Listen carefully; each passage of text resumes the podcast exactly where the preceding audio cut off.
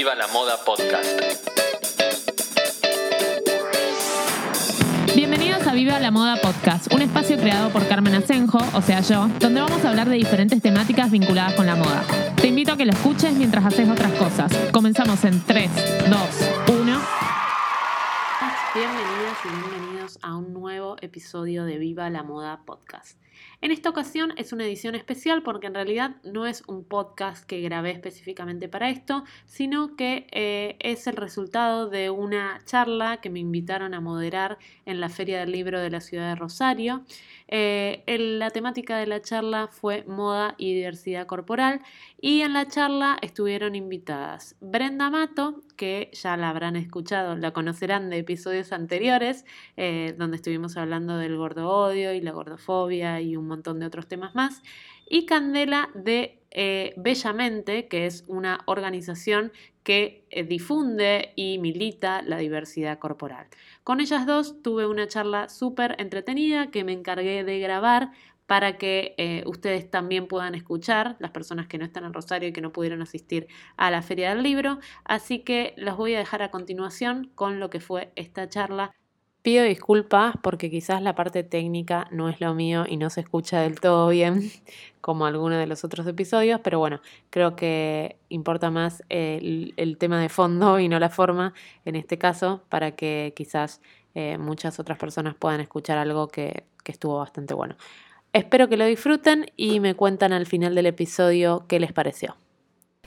Bueno, ahora sí, bienvenidas y bienvenidos a todos a este espacio que denominamos diversidad y moda, diversidad corporal y moda. Para eso, eh, mi rol es de moderadora, mi nombre es Carmen, soy de Rosario, tengo un espacio de moda que se llama Viva la Moda. Y en, el, en esta charla de hoy vamos a tener a dos invitadas. Por un lado, Brenda Mato, es activista gorde. Eh, ¿Te quieres presentar, Brenda? Bueno. Ahí ya, bueno, vamos ahí. Arranca ahí. Eh, bueno, ¿qué tal? Gracias, primero gracias a todos por venir. Eh, me gusta tratar de utilizar el, lenguaje no binario, pero a veces, eh, por estar socializada de hablar en masculino, a veces se me escapa, así que pido disculpas, no es una cuestión de, negar a nadie, sino que es, la, es la, horrible costumbre de la generalidad en masculino. me llamo Brenda Mato, tengo 32 años, soy modelo de talles grandes, activista por la diversidad corporal.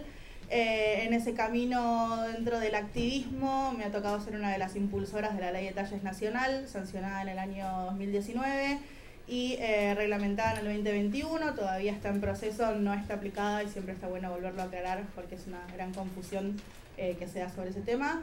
y también en ese camino del activismo estoy formando parte del colectivo de gordas activistas de Argentina, que es un colectivo de activistas gordas, activistas por la diversidad corporal, que nos hemos juntado eh, de forma independiente para poder generar cambios reales, no solo con la dialéctica, o sea, no solo con la palabra, no solo con generar ideas, sino hacer que esas ideas también sean políticas reales que cambien la vida de las personas para mejor. Eh, y como si me sobrara el tiempo, también estoy estudiando sociología en la UBA, no lo hagan, es una trampa. Eh, y nada, y cuando tengo un poco de tiempo también creo contenido en redes sociales eh, y después trato de dormir en algún momento.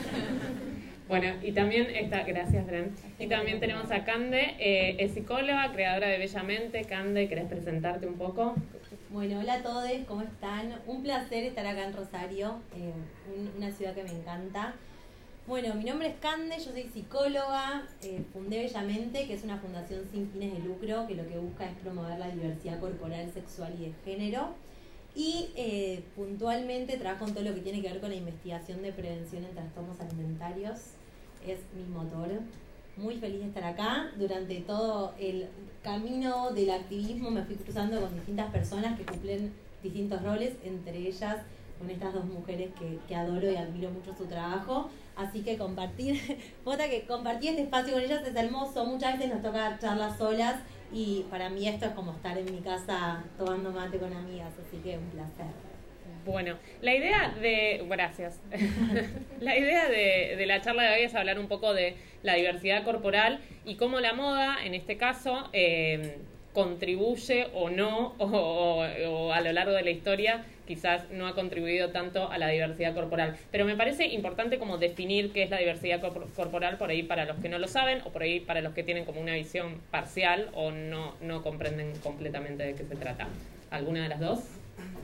A ver, eh, para hablar de diversidad, a mí me parece siempre que es, es importante, a veces se usa la, palabra diversidad, pero para mí siempre es importante hablar en plural, ¿no? Porque no existe un solo tipo de diversidad, sino que existen muchas y múltiples diversidades que se van cruzando a lo largo de nuestra vida, incluso como personas podemos coincidir en varias de esas diversidades o colectivos o momentos distintos en nuestra vida y eso también es un poco otro término que es importante siempre conocer, que es la interseccionalidad, ¿no? Las cosas que, algo así como una pequeña checklist que vamos cumpliendo y, viendo qué somos o no somos, y eso nos va posicionando de alguna forma en esta escala social que se da eh, con respecto a cómo vamos viviendo las cosas. Eh, hay, un libro que no sé si lo han leído alguna vez que se llama Rebelión en la Granja, que habla de esto, ¿no? Justamente y habla de que todos somos iguales ante la ley, pero hay algunos que son más iguales que otros.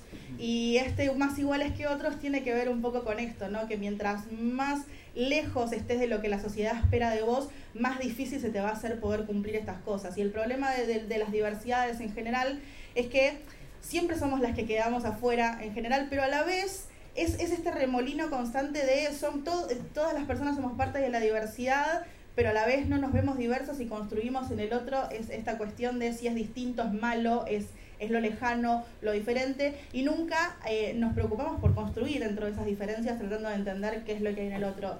Y en estas construcciones que se van dando en nuestra sociedad es que nos van diciendo todo lo que tenemos que ser y lo que tenemos que cumplir y todo lo que se nos dificulta nuestra vida. Entonces, cuando hablamos de, de diversidades es importante comprender lo que estamos hablando de todas las posibilidades que tenemos como seres humanos de existir en este, planeta que ninguna es mejor que otra, que ninguna es más que otra, o no debería serlo más allá de que para la sociedad sí lo sea, y que dentro de esas construcciones es que necesitamos poder tener más representación, más llegadas, más equidad, porque sabemos bien que la igualdad es básicamente imposible porque no somos exactamente iguales en un montón de aspectos, pero que está buenísimo poder construir oportunidades para que todas las personas tengamos los mismos accesos sin que eso dificulte o eh, haga peor la vida de ninguna persona. Bueno, para sumar lo que decía Bren, algo que me parece sumamente importante de resaltar es esto de que la diversidad corporal o hablar sobre diversidad corporal no es una moda, ¿no? Las modas son pasajeras, hoy hay una moda, mañana hay otra tendencia y eh, hablar de diversidad corporal tiene que ver con justicia social, tiene que ver con una lucha, tiene que ver con responsabilidad social, ¿no? ¿Qué impacto genera en la sociedad que no se represente a esa diversidad corporal? El impacto es enorme, sobre todo en nuestra salud física, mental y emocional. Entonces, creo que es eh, importante resaltar esto. Hoy en día cada vez el tema está más en agenda, eh, en políticas públicas, en distintas marcas que tienen ganas de transmitir un montón de mensajes y está muy bueno, pero a veces al tomarse como una moda y el no pensarlo de forma integral, no se termina de transmitir un mensaje eh, que tiene como un impacto. Así que desde ese lugar me parecía como importante resaltar. Y después hay una frase de una psicóloga feminista que, a mí me gusta mucho, que se llama Anita McKinsey, que lo que ella dice es que la insatisfacción corporal de las mujeres no tiene que ver con una cuestión individual, sino más bien con una problemática social, ¿no? Sistémica. Y menciono esto porque si vamos a hablar de diversidad corporal, es importante hacerlo desde una perspectiva de género, entendiendo que hay muchas desigualdades en cuanto a la exigencia estética, ¿no? De cuánto se nos exige a, las feminidades, de por qué nuestros cuerpos eh, ocupan un lugar de objeto, de adorno. Así que seguramente vamos a seguir hablando, pero el mundo de la moda fue eh, un mundo donde se nos cosificó durante muchísimos años y creo que a poco va cambiando, pero es importante como ponerlo sobre la mesa. Sí, quizás ir un poco más a fondo desde ese lugar. O sea, ¿qué rol tiene la moda en visibilizar por ahí las diversidades que durante que durante muchos años eh, quizás su rol fue más negativo. Hoy está intentando cambiar en algunos aspectos, en algunos no. La otra vez eh, en una charla también me preguntaban por qué crees que muchas marcas, a pesar de que hoy es mucho más visible y se habla mucho más del tema, siguen decidiendo no mostrar diversidades. ¿Por qué creen? Eh, no, es, dice llanamente gordofobia, o sea, no, o gordo odio, como prefieran llamarlo.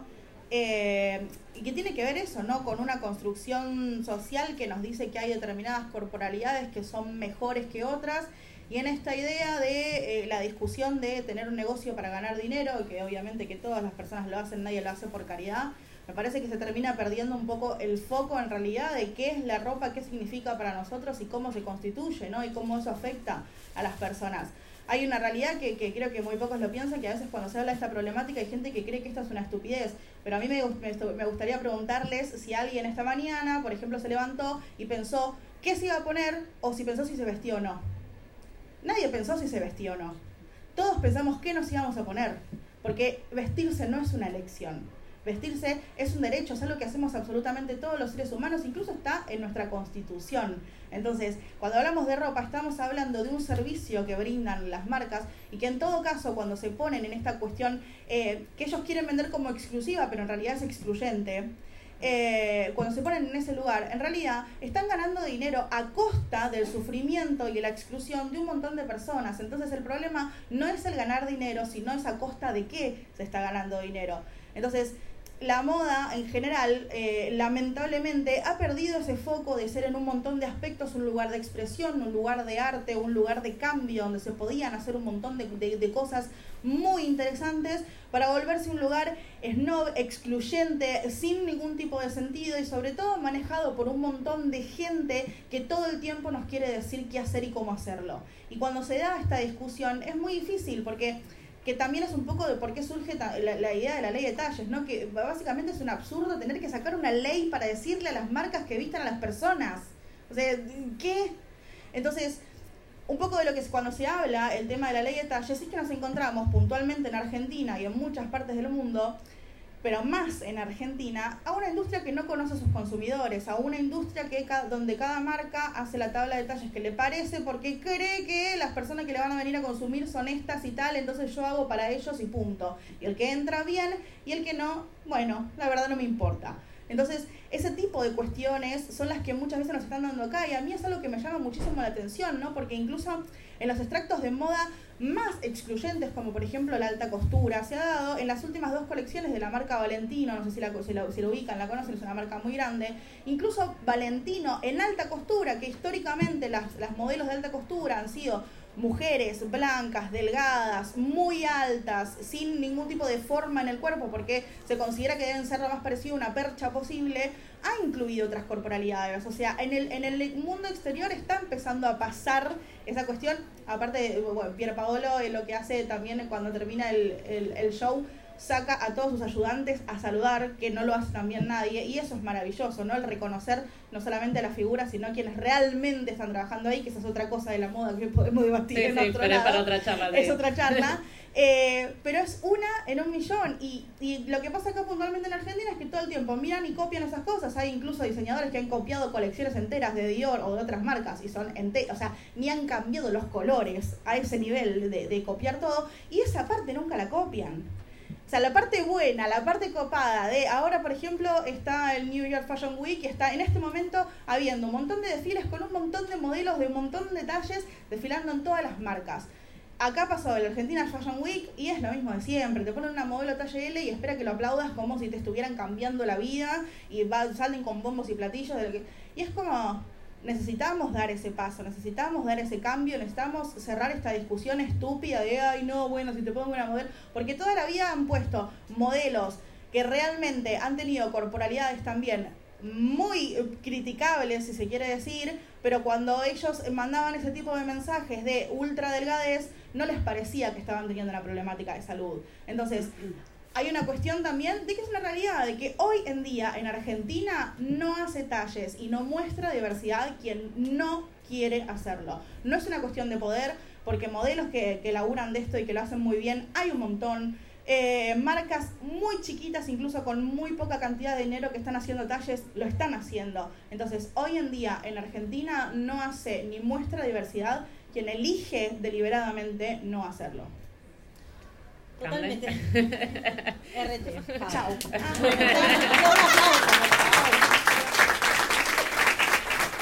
A ver, me parece, me parece muy, muy importante todo lo que estaba destacando Bren Sobre todo, varios puntos. Ella estaba mencionando que hay muchas pasarelas que hoy en día están, eh, incluyen diversidad corporal, si bien en las pasarelas se puede ver diversos cuerpos, después si analizan cómo son los talles de esos diseñadores o diseñadoras, se van a dar cuenta de que la gran mayoría no tiene diversidad de talles. Sí, sí, es, es un poco, en algún momento lo hablamos con Brent, el, el gordo washing. Lo hemos apodado el gordo washing. Eh, generalmente se llama greenwashing cuando una marca dice que es sostenible o que es ecológica y después en la realidad no lo es. Bueno, eh, Brent inventó el gordo washing, es que cuando te muestran quizás en sus campañas eh, otros tipos de cuerpo y después cuando vas a ver la curva de talles o vas a ver las prendas, efectivamente no tienen o quizás es una mínima ampliación de su curva tradicional y, no es lo que realmente, lo que realmente muestran.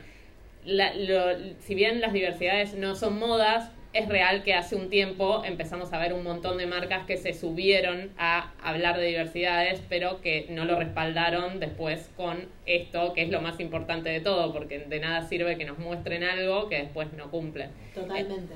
Eh, pero bueno, es, es un poco la idea de hablar un poco de este gordo washing que es, eh, y no solo hablar con, con, también con la edad, eh, creo que es algo que hoy en día no, no se muestra. O sea, así como en los desfiles somos, solo vemos cuerpos delgados, eh, también vemos cuerpos jóvenes y también tenemos un mandato de un montón de otras cosas, de tratamientos de rostros y de, y de pieles que se buscan que, no son reales. Eh, y la moda también es eso. Totalmente. A ver, un montón, un montón de puntos que quiero mencionar. Esto de marcas que se subieron me acuerdo hace un año una marca muy grande conocida en nuestro país saca una remera en el marco del Día de la Mujer eh, y eh, la remera decía la lucha la hacemos entre todos. Estaba escrito en lenguaje inclusivo con una X. Adivinen en cuántos talles venía la remera de la lucha la hacemos entre todos. Uno, talle único. Porque se adapta a todos. claro, porque sí, sí, sí. Vos, probaste lo que sea. O sea, a todas las personas que están acá le entra la misma remera, por supuesto, ¿no lo ves? Bueno, claramente hay muchas marcas que se subieron y hay muchas incoherencias también, que quizás tienen una falta de representación, pero sí tienen talles en sus locales, o viceversa, ¿no? Tienen diversidad de representación como estas pasarelas, pero después vas a los locales y no se representa esa diversidad creo que eso también habla con e, de esto, ¿no? Que es una moda que ahora hay que hablar y hay que decir que la gente se ame, se acepte, se quiera y todo junto. Y la verdad es que si hace muchísimos años venimos absorbiendo la idea de que hay determinados cuerpos que son válidos, determinados cuerpos que merecen respeto, determinados cuerpos que merecen em, ser deseables, ¿no? Creo que es muy difícil que de un día para el otro con un botón apretemos y, cambie todo. Entonces, me parece importante también entenderlo desde un abordaje integral, lo que es la diversidad corporal. No alcanza con que hagan una campaña con diversidad corporal y también entender lo que vos mencionabas. La diversidad corporal no es únicamente con textura física, tiene que ver con diversidad de colores de piel, diversidad de edades, eso también. Claramente, incluso eh, cada vez se usa modelos más chicas, menores de edad, para marcas de indumentaria de gente grande, ¿no? Entonces, eso también habla de... Y agrego, y, las marcas adolescentes te ponen eh, modelos de 20, 25 años. O sea, no, no existe, tipo, te, ponen para una marca de adultas una modelo de 16, 18 años, pero después tenés marcas muy famosas que te, que te ponen eh, eh, modelos como adolescentes a chicas de 25 años. Eso es tremendo, eso es tremendo. ¿Por qué hacen ese cambio? Se juega mucho, ¿no? Con estos ideales que, que, se van creando y sobre todo estos ideales se acompañan hoy en día con todo lo que tiene que ver con las redes sociales, ¿no? Que las adolescentes idealizan también a, a esas referentas y quieren ser como ellas y con lo que mencionaba, los tratamientos de rostro. Bueno, la moda también acerca que hoy en día los labios tengan que ser de determinada manera, las cejas de determinada manera. Entonces ya no hay una moda solamente de una prenda de ropa, hay una moda de cuerpos, de cómo tiene que ser eh, el cuerpo en determinado momento. Me acuerdo que, que, salió una nota hace, hace un tiempito que decía, ahora está de moda los pechos pequeños.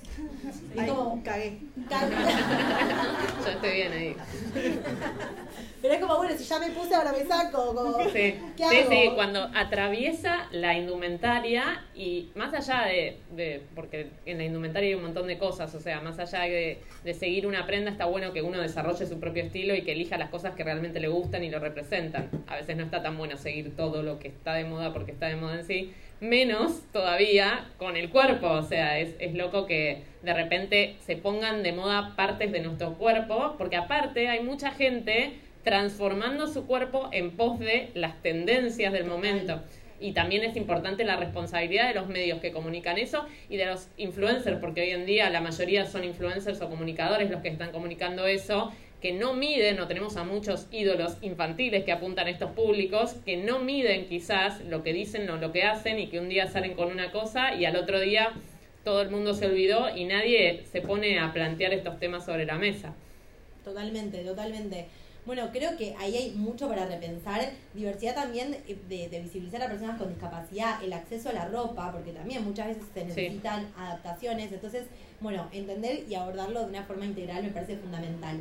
Y para cerrar con la pregunta que venía esto de por qué, volvemos a la pregunta, ¿por qué eh, hay muchas marcas que todavía no eligen mostrar diversidad corporal? tuve una reunión con una persona que no quiero mucho, en general quiero a, los humanos, pero que es dueño de una marca muy grande de indumentaria en nuestro país. Listo, ahí dejamos. Y eh, le digo, o sea, ¿por qué eh, no están tomando una decisión? A ver, una marca de adolescentes, eh, el impacto social que puede generar con un cambio desde esa marca realmente es enorme y es en todas las provincias del país hay que hacerlo, básicamente el cambio, hay que hacerlo ya.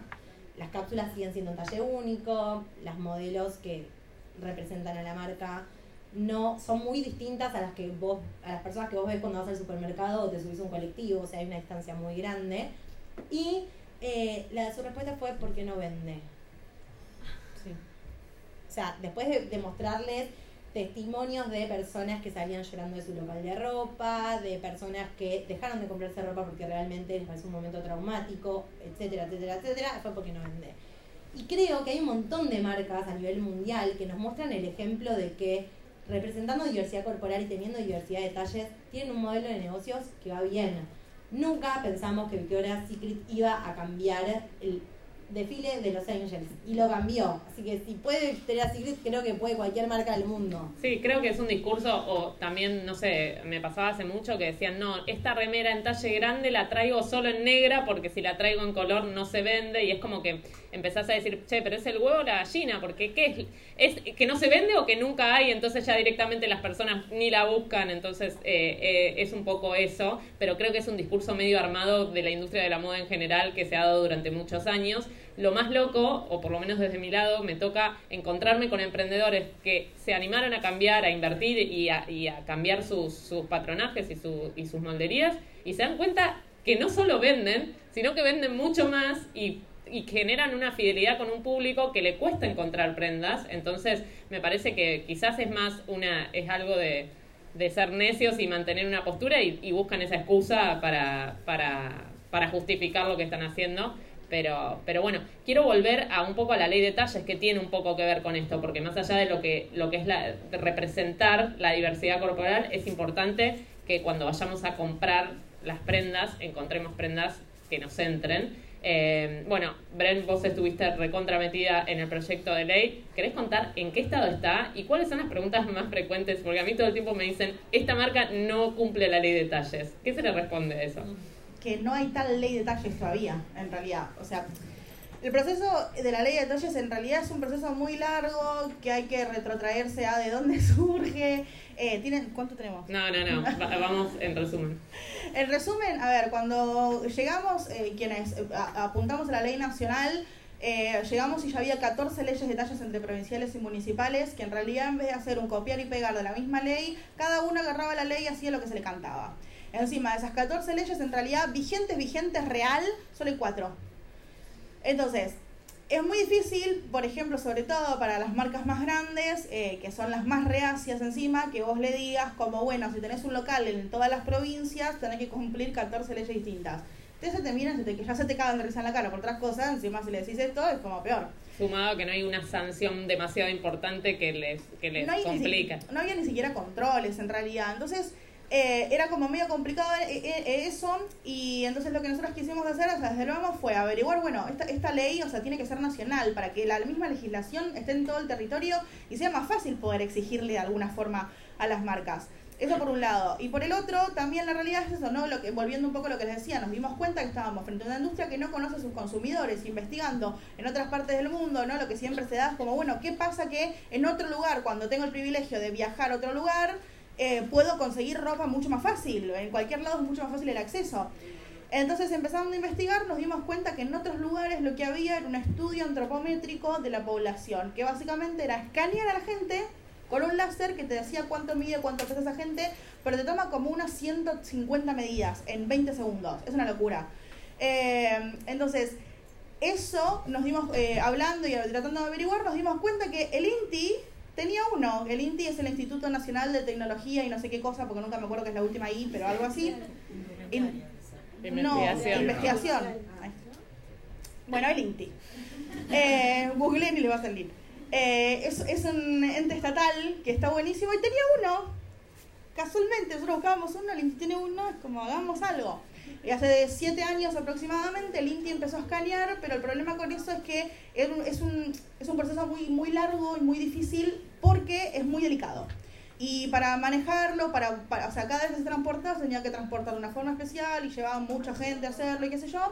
Y obviamente, eh, debido a un montón de situaciones que hubieron en el país y el de financiamiento de todo este tipo de cuestiones, el INTI cada vez tenía menos plata para poder llevarlo a cabo. Entonces lo que necesitábamos era que dentro de la ley esto quede con obligatoriedad porque así, con esa obligatoriedad dentro de la ley, el Estado obligatoriamente tenía que financiar el término de este, de este, de este estudio. Que eso, ¿no? Es una locura que algo que se podría haber hecho dentro en dos años se terminó siendo en siete por el de financiamiento. Entonces, ese estudio es la, el, el tronco de la ley de talles. Una cosa que nosotros pedíamos desde los activismos era la obligatoriedad de talles, no lo pudimos lograr y hay una cuestión básica que tenemos que aprender todas las personas dentro de la política, que la política es saber debatir y saber ceder a veces las cosas para que las cosas igualmente se cumplan y después ir trabajándolas. Nosotras como activistas tuvimos que ceder en la obligatoriedad de los puntos porque si no la ley no salía. Literalmente. Todos los proyectos que tenían esa obligatoriedad eran rechazados. Y cuando le sacamos la obligatoriedad, no solamente pasó, sino que la aprobaron las dos cámaras de forma unánime.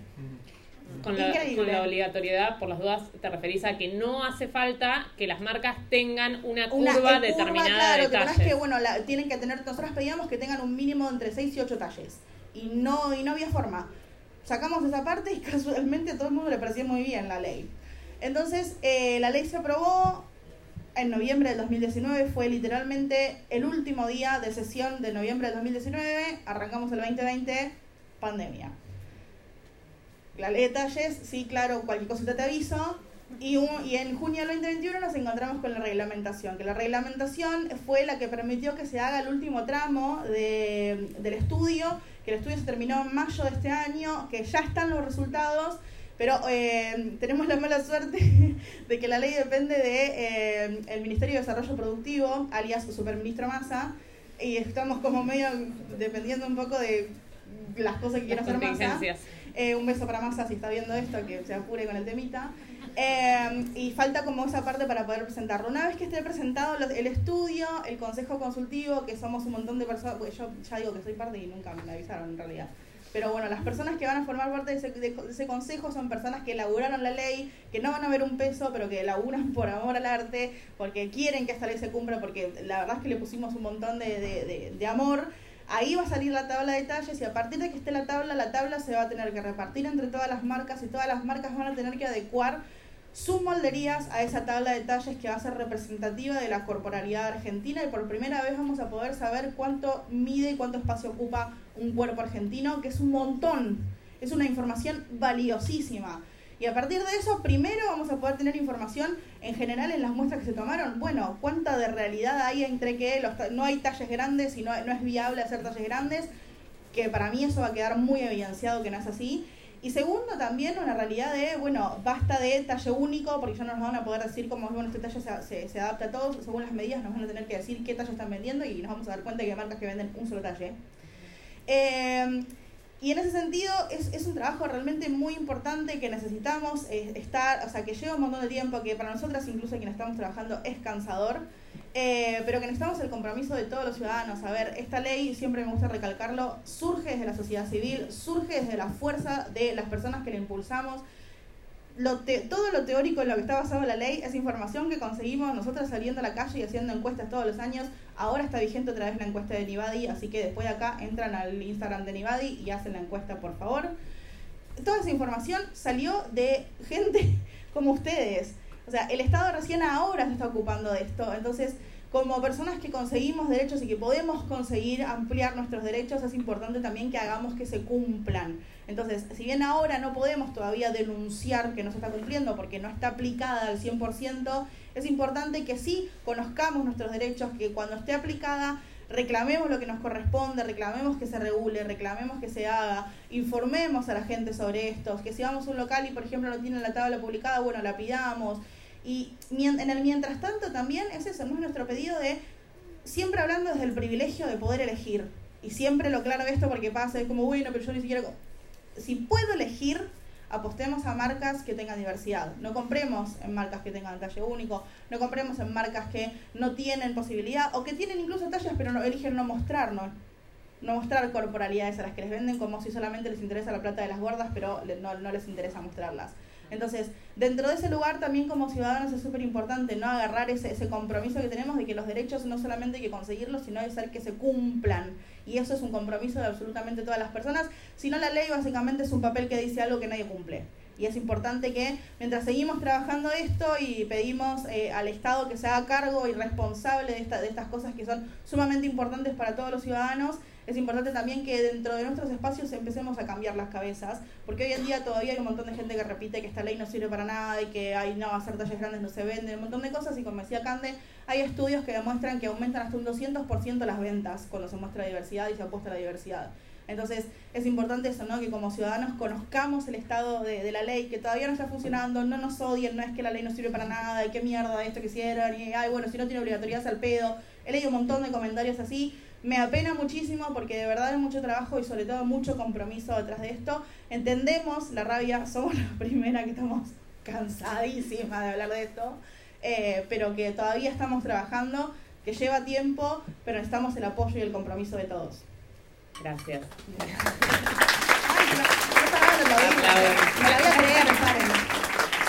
Bueno, Cande, creo que Bren ya dijo todo, le detalles, eh, no quedan cosas afuera. Eh, nos quedan unos minutitos. Quiero hablar un poco de la época del año, porque para lo que es mandatos de belleza, uh. se viene el verano y hay que llegar al verano. ¿Ya se Pará, yo sí, pero tampoco está. en invierno. Eh, Cancelada acá. No, disculpen, me anoté al gimnasio, perdonen. Eh, eh, un poco hablar de esto, de, los mandatos de belleza y sobre todo que se acercan la época, la época del año en donde son, es como temporada alta de mandatos de belleza, ¿no? Sí. Uh, este tema, este tema me encanta. Ahí se acomoda, ¿verdad? Me acomoda. No, una última cosa que quería decir de todo lo que dijo Brenda de la ley de talles es que el primer objetivo creo que está cumplidísimo con la ley de talles, que fue visibilizar una problemática social que estaba invisibilizada una problemática tabú donde hubo, un montón de personas que se animaron a contar sus experiencias en el probador, experiencias de mucha angustia que no las expresaban con nadie. Y fuera de joda que me parece que eso como las políticas públicas también ayudan para mostrar eh, problemáticas. Me parecía que, que estaba bueno como resaltarlo. Bien, con respecto al verano, el calor y todo lo que, todo lo que se viene. A ver, no importa la época del año en la que estemos, las exigencias estéticas están. Y sobre todo cuando llega el calor, que empezamos a exponer nuestros cuerpos, claramente las ganas de exhibirse de una determinada manera que esté cerca del ideal crecen. ¿Y por qué nacen estas ganas? ¿no? Porque estoy, vos decías ir al gimnasio. Ir al gimnasio está bárbaro, todo está bárbaro. Elegimos hacer, consumir algún producto o servicio de belleza, súper cuestionable el concepto de productos eh, de belleza, también es válido. Ahora, creo que lo que está bueno poner, ponerse a pensar, sobre todo en esta época del año, es cómo miramos a las personas que no eligen consumir algún producto o servicio ¿Cómo elegimos mirar a las personas que no eligen depilarse? ¿Cómo elegimos mirar a una persona que tiene determinado color de piel y no hace nada para cambiarlo porque es su color de piel? ¿No? Esto de, de pensamos muchas veces que cuidarse tiene que ver con consumir productos en bajas calorías, cuando sabemos que muchas veces las conductas que tenemos al cuidarnos de esa manera tienen que estar muy lejos del cuidado de nuestra salud integral, ¿no? Entonces, creo que a nivel eh, social las exigencias y las miradas filosas siguen intactas, por más de que la diversidad corporal sea un tema que está en la mesa, seguimos yendo a reuniones familiares y sigue estando los comentarios de crítica hacia el cuerpo y hacia la vestimenta de distintas personas. Lo mismo pasa en un cumpleaños. Seguimos yendo a bailar a lugares donde se discrimina en la puerta eh, a una persona por el, cuerpo que tiene. Seguimos consumiendo marcas eh, que no promueven la diversidad. Seguimos mandando memes donde básicamente eh, lo único que se hace es burlar sobre cómo es el cuerpo de una persona. Y así la lista es innumerable. Em, hablamos esto de las construcciones, de cómo la moda es un agente transmisor del ideal de belleza. Bueno, la belleza claramente es una construcción social que cambia según el país donde estamos parados y cambia según la época, ¿no? El ideal de belleza que está hoy en día, 2022, en Argentina, es un ideal de belleza que excluye a las diversidades, como lo veníamos hablando, pero es una construcción de belleza de la cual somos parte, ¿no? Porque desde nuestro lugar podemos criticar a la publicidad, a la moda, a los medios, pero reproducimos, alimentamos a esta idea de belleza cuando subimos fotos con filtros, por ejemplo, ¿no? Y todas las personas que nos ven, nos ven, ven otra imagen de la que, de la que realmente tenemos. Y, lo digo porque mm, llega el verano y claramente podría tener una mirada súper crítica de las publicidades que están circulando desde julio. Es lo que decía este lema de construir tu cuerpo de verano en invierno y real está por todos lados. Em, y, la línea que no es tan firme entre la ética y la estética, ¿no? Porque hay centros médicos promoviendo tratamientos para adolescentes, el baby botox, por ejemplo, cada vez arranca a una temprana edad, y todo para llegar bien al verano. Digo, ¿qué será llegar bien al verano? Podríamos estar horas y horas y horas criticando, pero quiero que, cuestionemos un poco, bueno, si consumimos eh, en esos lugares, si con nuestros comentarios generamos que las personas de nuestro alrededor lo consuman, trabajar en, esa mirada, en una mirada que acepte esa diversidad corporal, porque al fin y al cabo, más allá del trabajo interior que todas las personas tenemos, eh, y está buenísimo poder empezar a ejercitar y sacarnos esas miradas de la afuera, también está bueno elegir estar en contextos donde se nos acepte, ¿no? Como somos. Y también está bueno generar contextos en donde aceptamos a las personas que están a, nuestro alrededor.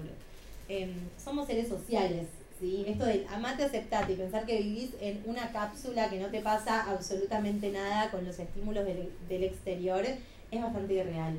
Con lo cual, em, sí creo que, eh, que, hay muchísimo para cambiar por parte de la industria publicitaria, por la forma en la que abusan del verano y del calor para apuntar a las inseguridades que tenemos las personas en general para que consumamos también creo que hay mucho para repensar de todo lo que tiene que ver con los medios de comunicación y de cómo se habla de la dieta de tal famosa, ¿no? Usa esta dieta de...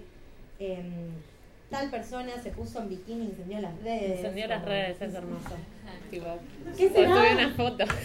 no, quiero agregar esto que, que dice Cande porque el otro día nos cruzamos en otro evento y estuvimos charlando esto que muchas veces a veces cuando se hablan de estas cosas, ¿no? De, de empezar a cuestionar este tipo de mandatos, hay, hay un montón de gente que lo toma como, eh, hay, nosotras tipo ya estamos en el más allá y estamos eh, tipo así desde, desde el Olimpo diciéndoles, ustedes seres humanos que están ahí abajo, eh, ahora tienen que ser más como nosotras y no sé qué.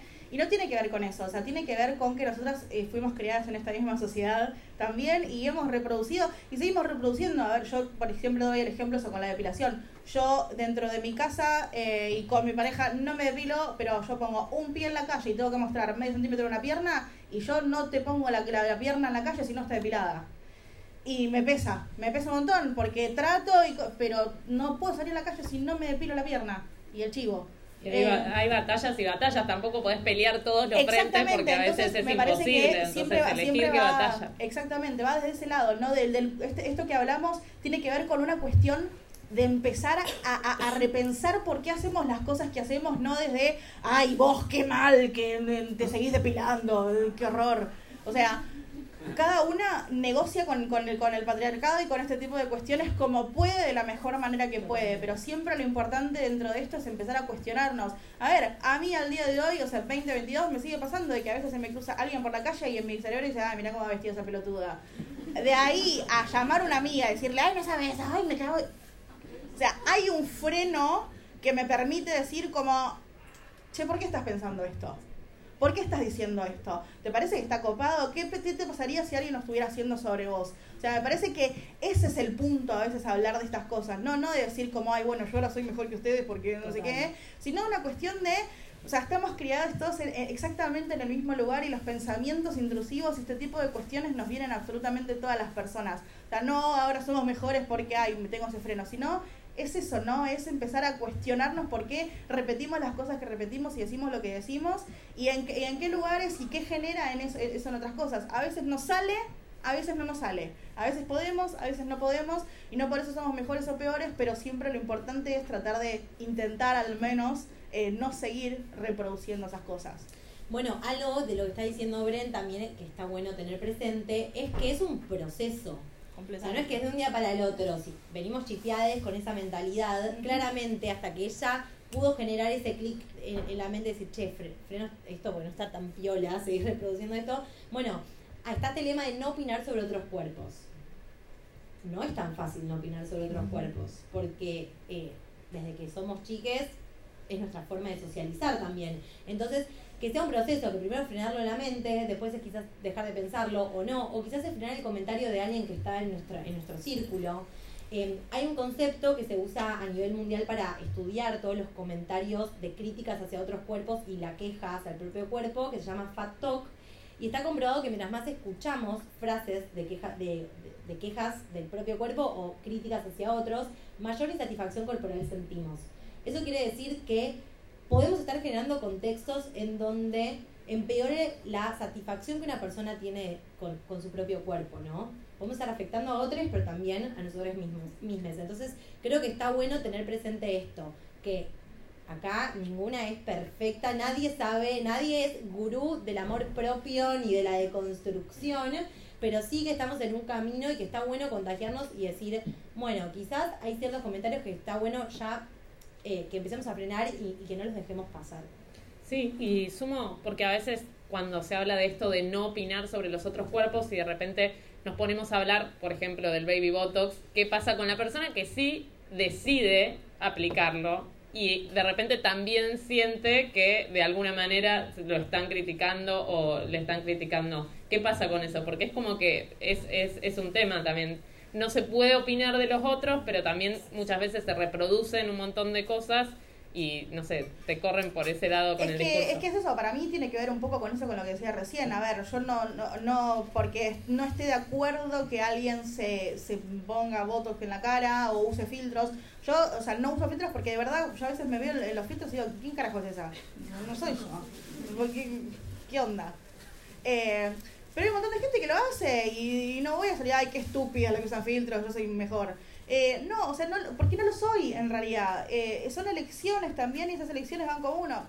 Y eso, si alguien decidió ponerse baby botox, habrá tenido sus, sus, razones para hacerlo. Me parece que cuestionar, bueno, es lo mismo, ¿no? A ver, yo me depilo, pero cuestiono de todos modos la depilación y digo, eu, o sea, es eso, ¿por qué yo en mi casa no me depilo con mi pareja que hace 10 años que estoy es como, ah, no te gusta la, la pierna depilada, me chupo un huevo. Eh, tipo, em, o sea, y durante toda la pandemia dije, ah, bueno, sí, ya está, no, no compro nada más una maquinita de afeitar, pero pongo un pie en la calle y siento que mm, todo el mundo me está mirando los pelos. Eso, o sea, no cuando hablamos de estas cosas, no digo como, ay, no, me odian, tipo, qué mal, qué horror, tipo, le, le estoy fallando al feminismo y mientras lloro, mientras me depilo. O sea, no tiene que ver con eso no, hay un, no, hay, no hay bien y mal, o sea, hay como se puede. Hay como se puede, entonces, o sea, siento que cuando cuestionamos, ¿no? Eh, eh, bueno, che, ¿qué pasa con el baby botox? No, no es como qué horror esta que se está poniendo baby botox. Es, che, pensemos por qué la, tipo, a vos te está llevando a tomar esta decisión. O sea, ya está, ya lo hiciste, pero pensarlo también en eso, ¿no? De que, eh, ay Dios me desde que empecé en la UBA no, no puedo parar, no puedo parar. Eh, esta construcción de que eso, no, somos lo que somos, somos lo que hacemos con lo que la sociedad hizo de nosotros, y esta cuestión de creer que somos seres únicos, irrepetibles, ¿verdad? Así que, la verga, perdón, pero eso sí, todos somos lo que... un beso a Fontana Rosa que nos está mirando desde arriba. Eh, sí. Eh, pero es así, o sea, nadie, nadie en esta sociedad tiene esta, esta, esta fantasía del libre albedrío, ay, yo elijo las cosas que hago porque no sé, no, mentira, hacemos todas las cosas porque, porque todos nos dijeron que, que teníamos que hacer. O sea, todo el tiempo nos están diciendo qué tenemos que hacer. Pasa que hay cosas que tenemos más acostumbradas a hacer y hay cosas que no. Pero esta cuestión de soy único y repetible y nadie se parece a mí, no, créeme que hay 20 millones de personas iguales a vos en todo el mundo. Entonces, eso, ¿no? Las decisiones que creemos que tomamos sobre nosotras mismas no, es, no son reales. Entonces, hablar de estas cosas tiene que ver con el cuestionamiento en general de qué, qué nos lleva a tomar esas decisiones, no puntualmente en las personas de qué mala que es, mirá si hizo la cara de nuevo. Y si ella con su cara nueva es feliz. Y a mí, que, ¿quién soy yo para ir a decirle como, ay, antes estaba mejor? ¿Quién te preguntó, hermana? Tipo, ya está, si se hizo una cara nueva porque el anterior no le gustaba, bueno, será, o sea, habrá que cuestionar qué fue lo que llevó a esa decisión en todo caso, pero no una crítica directa a la persona que lo hizo, sino decir, bueno, che, ¿qué pasa en este sistema que lleva a que haya gente que no está conforme con su cara y quiere una cara nueva? O sea, ese es el cuestionamiento, no es la gente que se cambia la cara. La gente se cambia la cara, bueno, qué suerte tiene la plata. Muy caro eso. Bueno, creo que estamos medio eh, con el tiempo. Eh, ¿Abrimos para preguntas? Dale, antes me parece que estaría bueno, eh, pues estamos en la feria del libro, compartir un par de títulos de libros sobre diversidad corporal, porque hay mucha bibliografía copada. Veo gente anotando, así que vamos a recomendar libros, ¿les parece? Dale. ¿Arrancas vos? Dale. Eh, bueno, Gorda Vanidosa de Lux Moreno Librón. Y Gorda Traidora también de Lux Moreno, que ella habla de su proceso con la bariátrica eh, y es muy hermoso cómo compara eh, el tema de la bariátrica con una cuestión de conversión, básicamente, que entra. es hermoso, léanlo, léanlo porque es, es increíble. Bien, El mito de la belleza de Naomi Wolf ese es como un básico. Claro, ese es como. Es difícil de conseguir. Es difícil de conseguir, pero en castellano hay un PDF dando vueltas. dando vueltas que lo Yo lo tengo cualquier cosa. Me lo escriben y, eh, lo pasan. La, la, Biblia del activismo gordo argentino, que es Cuerpos sin Patrones, eh, se lo pueden bajar gratis eh, porque está liberado. igual si lo pueden comprar, estaría buenísimo para los chicos, pero si no pueden comprarlo, se lo pueden bajar gratis. Está escrito por Laura Contreras y Nicolás Cuello. Y es el primer libro que se escribió acá en Argentina sobre activismo gordo, así que es primordial Bien, pese lo que pese, de eh, Jessie Nutri, que si no la siguen, síganla, porque es una profesional de salud del bien, que lo hizo con eh, Yo Fermina, que no me sale. Eh, Paula Jiménez. Paula Jiménez. Y bueno, Jessie ahora escribió otro libro que tiene que ver con eh, nutrición, que es Gordofobia. Eh, cómo, cómo sobrevivir en mundos gordofóbicos sin caer en trastornos alimentarios. Lo recomiendo, está muy bueno. Eh, el libro de Agus Cabaleiro, eh, te lo digo por tu bien, eh, que si bien tal vez es un poco más en primera persona, está bueno sobre todo para un montón de, gente que se está acercando tal vez por primera vez a una lectura sobre el tema y quiere empezar a cuestionarse cosas y tal vez el resto de los libros son como mucho más académicos y más enfocados. El libro de Agus está buenísimo para que se lo puedan regalar a una prima, un hermano, una tía que quiera acercarse a hablar de esto. Realmente es una muy buena llegada donde se van a poder sentir recontra identificadas con todo lo que ella relata sobre su propia historia y, sobre todo lo, que tiene que ver como, como activista que, que ha vivido en sus años. Bien. Eh, sí, el de Esther Pineda, que no me acuerdo ahora, Bellas para Morir, que se llama Bellas para Morir, donde hace una aclaración muy buena y muy importante eh, entre la diferencia entre violencia estética y gordofobia. Ella es la creadora del término violencia estética, que es súper importante, ¿no? Cuando hablamos de, de interseccionalidad, que si bien todas las eh, personas que somos feminizadas en este mundo sufrimos violencia estética, es distinto a lo que es gordofobia, eh, porque eso se mezcla un poco esto, pero también es importante hablar de eso. Eh, hay un libro que se llama Belleza Fatal de Mona Cholet, que tiene un prólogo, de Laura Contrera, que también es buenísimo. Tienes derecho a permanecer gorda, de Virgito Bar, que salió hace poco, traducido acá al castellano. Eh, y no sé si me estoy olvidando de alguno. Ahora igual si no, si quieren ir haciendo preguntas, si se nos viene a la mente, Alguna. digamos, pero Eh, para que tengan un poco de data, porque está bueno siempre. No, no tengo micrófono pero si lo dicen. Ah, genial, buenísimo. Bueno, ¿alguien para arrancar? Yo quiero hacer una, una pregunta. Dale. Sí, Apenas arrancó la charla, vos hablaste sobre el gordo washing que Sí. Brenda... Hola, ¿se escucha? Sí. Eh, nombraste sobre el gordo washing. Eh, ¿Existe algún término eh, analogía al washing que hacen las marcas barras empresas? Y si ustedes en su vida diaria como activistas e influencers eh, piensan sobre esto. Hay un término que, pero que no, o sea, ¿qué te referías? Si hay algún término que hable de que dicen Sí, diversidad corporal y sí, no sí, lo sí. hacen. Hay un término que lo escuché hace poco, pero no me estoy acordando cuál es, que habla un poco esto de, de, de hablar de diversidades, pero no, no recuerdo cuál es. Después lo busco y lo publico. Eh, es en inglés como todos los términos que surgen. Eh, ¿Y qué, cuál era la segunda pregunta? Sí, como influencer. ¿qué hacemos nosotros al respecto de Claro, como cosas? influencers y activistas, porque son activistas, ¿no? Eh, la verdad es que a mí me pasan dos cosas con respecto a esto, ¿no? O sea, yo siempre, eh, o sea, me, han- me he cansado de leer mensajes de que siempre estás enojada y te quejas de todo, sí. Eh, sí. Lo hago. Eh, pero es parte del activismo, ¿no? El activismo en general no nace desde el amor, nace desde, tipo, desde de un enojo, ¿no? Ese, el enojo es como ese combustible de hacer cosas y me parece que yo por mucho tiempo eh, eh, enfoqué mi activismo en tratar de que las marcas que no hacían las cosas hagan, hasta que en un momento me di cuenta que en realidad es una manga de forros. Entonces, empecé a enfocar mi activismo en tratar de visibilizar y ayudar y comprometerme con quienes sí estaban haciendo cosas. Entonces, para mí, hoy en día mi activismo se enfoca en cuando vos te das cuenta que sos un pelotudo, vas a estar muy atrás.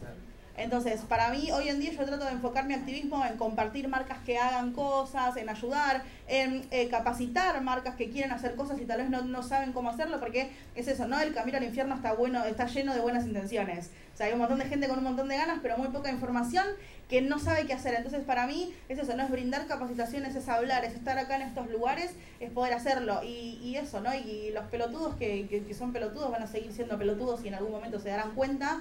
Pero eh, para mí eso, ¿no? Perder energía en esas cosas es, en, es en, en gente que en algún momento se dará cuenta o no que se quedó atrás y se perdió de algo de lo que eligieron deliberadamente no participar. Pero perder energía en eso siento que, que termina quitándole el tiempo a quienes sí se están comprometiendo, sí están haciendo cosas y necesitan ser celebrados y visibilizados para que el resto de la gente pueda acceder a más cosas y se den cuenta de que eso es lo que está bueno y el resto que se vaya a cagar. Bueno, con respecto a eso, eh, amo porque Bren es todo menos tibia y Sí, para mí sí. es necesaria su figura en el activismo. Eh, se me vino justo a la cabeza un, un ejemplo de una plataforma muy conocida, no voy a decir el nombre, que tiene una sección de moda sin género. Ella se está riendo. Arre. Arre. Bueno, lanzan una campaña para decir tenemos moda sin género, con lo cual estamos aceptando la diversidad. Y eh, las mismas prendas las usan di- distintas personas, pero todas las personas mega hegemónicas a otro nivel. Claramente, le salieron con tomates a la campaña y eh, lo primero que hicieron fue 0800 bellamente a ver qué onda, qué podemos hacer al respecto. Entonces muchas veces pasa que cuando las marcas la pifian, lo primero que hacen es buscar la validación de algún activista o de alguna organización. Eh, y desde ese lugar, no pasó solo con esa plataforma, pasaron un montón de casos. eh, siempre para mí es fundamental transmitirles la capacitación interna. Las marcas quieren salir a comunicar, pero internamente siguen estando las mismas personas trabajando. Y algo que, que, eh, desde mi lugar intento transmitirles siempre es que tiene que haber coherencia entre lo que se dice para afuera y en cómo se maneja la marca internamente. Sin la marca hay criterios, códigos de vestimenta donde se discrimina muchísimo o hay desigualdad de género, por ejemplo. Eh, en, en las entrevistas de trabajo hay discriminación estética. ¿Cómo vas a salir con un mensaje eh, de diversidad, no? Entonces creo que a veces es súper importante transmitirles eso y después entender que es un proceso, ¿no? La transformación cultural de una empresa eh, y de una marca. Y mm, eh, que en ese proceso van a haber distintos eh, pasos a seguir y que no puede ser una campaña, un, como eh, volvemos al inglés, ¿no? Con las marcas se manejan así, one shot de una campaña. No, no es así. O sea, claramente se necesita laburar constantemente para poder eh, generar ese valor adentro de la marca y poder transmitirlo. Gracias. Otra pregunta. No tenemos mucho tiempo, nos van a echar, pero. ¿Alguien más? ¿Alguien más? Ahí, dale. Pregunten, no somos interesantes. Buenas tardes. Eh, quería saber si tienen algún diseñador que los pueda inspirar o creen que tal diseñador pueda llegar a inspirarlas en algún momento. O sea, alguien que esté más cerca de, de poder crear este tipo de ropa para ustedes. Eh, de acá, no. ¿Autóctono o de otro país? Yo. Esta, esta es mi cápsula y esta es mi cápsula. Las obligué a vestirse Real. así. Real, la diseñé yo. Eh, yo puse la idea, después de moldería no tengo idea, fue la gente soviética, pero... Eh, de afuera, para mí, eh, Cristian Siriano eh, fue uno de los ganadores de Project Runway y para mí él, él dijo algo vital que tiene que ver con, con algo que a mí me parece maravilloso, que él, eh, digamos, naturalmente diseña para todas las corporalidades porque cree que un buen diseñador puede diseñar para todas las corporalidades. Si vos solamente podés diseñar o hacer diseños para un tipo de corporalidad, realmente no sos un buen diseñador. Porque no estás haciendo, tipo, eh, o sea, es fácil hacer siempre, repetirse como de alguna forma siempre dentro de lo mismo. Y para mí el otro hoy en día está siendo Pierpaolo Piccioli, eh, que es el diseñador de, de Manzón Valentino, que realmente está rompiendo con todas las cuestiones que tienen que ver eh, con los mandatos en general de, la, de la moda esta excluyente. eh, eso, ¿no? Con, con meter personas de otras edades, de, ot- de otras formas, al final del desfile, eso, ¿no? Poder presentar a todos sus colaboradores y no él solamente llevarse eso, eh, pero eso es de afuera. O sea, de afuera, lamentablemente, tristemente, acá en Argentina eh, hay muchas personas que, que, se, que se hablan, ¿no? De, inclusivas y de incluyentes y, en la realidad no, no lo son. Subir a una modelo, un, un M arriba de la pasarela, eh, deja gracias. Quizás eh, a veces cuando decís diseñador uno piensa como en alguien que ya tenga cierta, pero hay un montón de marcas Ah, marcas, chiqui chicas marcas que chiquitas. quizás no sí. son diseñadoras de renombre son Eh, acá. Yo soy modelo, soy eh, de Gustavo Jansensky, Ok. de Blanca Models, y justamente también estas agencias están tratando de incluir a todas eh, talles y alturas. Ya, ya no piden más. sí. por- Sí, por las lo menos alturas no lo hablamos, pero No, lo ya, alturas. ya no lo piden ni de talle, ni de altura, ni de gordo, flaco, ni, ni nada. Qué Tengo bien. amigas que son gordas y también, o sea, se suben a, a la pasarela y la verdad que tienen una postura que eh, mejor que, que las que son el Es que, estereotipo, es ¿no? que está buenísimo que se abra. El problema ese es que sigue siendo chica la posibilidad de trabajar. Porque no hay marca, o sea, eh, eso es también. En, en el Fashion Week acá en Argentina, en general, el Buenos Aires, o el ARG, o el Designer VIA, o todos los que se hacen. La realidad también es que se les puede exigir poco que pongan, que pongan modelos, porque tampoco tendrían con qué vestirlas. O sea, no hay ninguna de esas marcas tampoco hace talles. Entonces es, es como re difícil esa cuestión, ¿no? De hacerlo. Pero eso, lamentablemente, eh, es triste, porque a mí me encantaría re- eso, ¿no? Apoyar a la industria nacional, que me parece que es lo que tenemos que hacer todos co- co- como, como personas que habitamos este país, es apoyar a quienes también están apostando a este país, pero se hace un poquito difícil. Porque te la, te, la, te la ponen difícil. Es como, bueno, hermana, la verdad no me ayudas ni un poco. Nos echan, nos tenemos que ir. Creo que perdón. sí, nos van a echar. Bueno, gracias chicas por haber venido, Gracias gracias por por, haber el espacio, gracias a todos.